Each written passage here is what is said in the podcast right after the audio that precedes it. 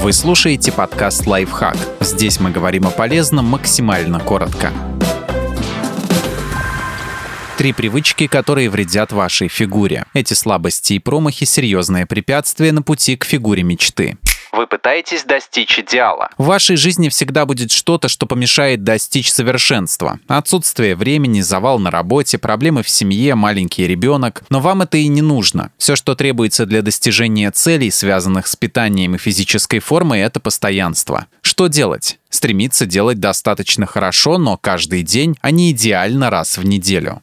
Ищите оправдания, откладывайте изменения на завтра, понедельник, 1 января. Китайская пословица гласит, тот, кто боится сделать первый шаг, всю жизнь проводит на одной ноге. Что делать? Делайте лучшее из того, что можете в тех обстоятельствах, которые имеете. Маленькие, но постоянные шаги приведут вас к большим целям. Делайте каждый день чуть лучше, чем вчера, и вы обязательно достигнете успеха.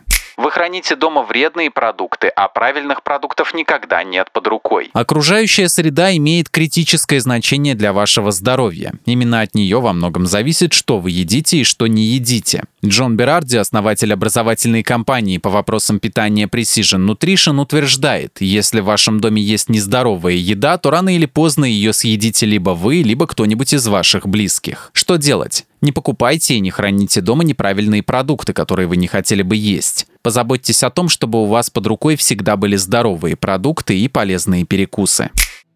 Подписывайтесь на подкаст «Лайфхак» на всех удобных платформах, ставьте ему лайки и звездочки, оставляйте комментарии. Услышимся!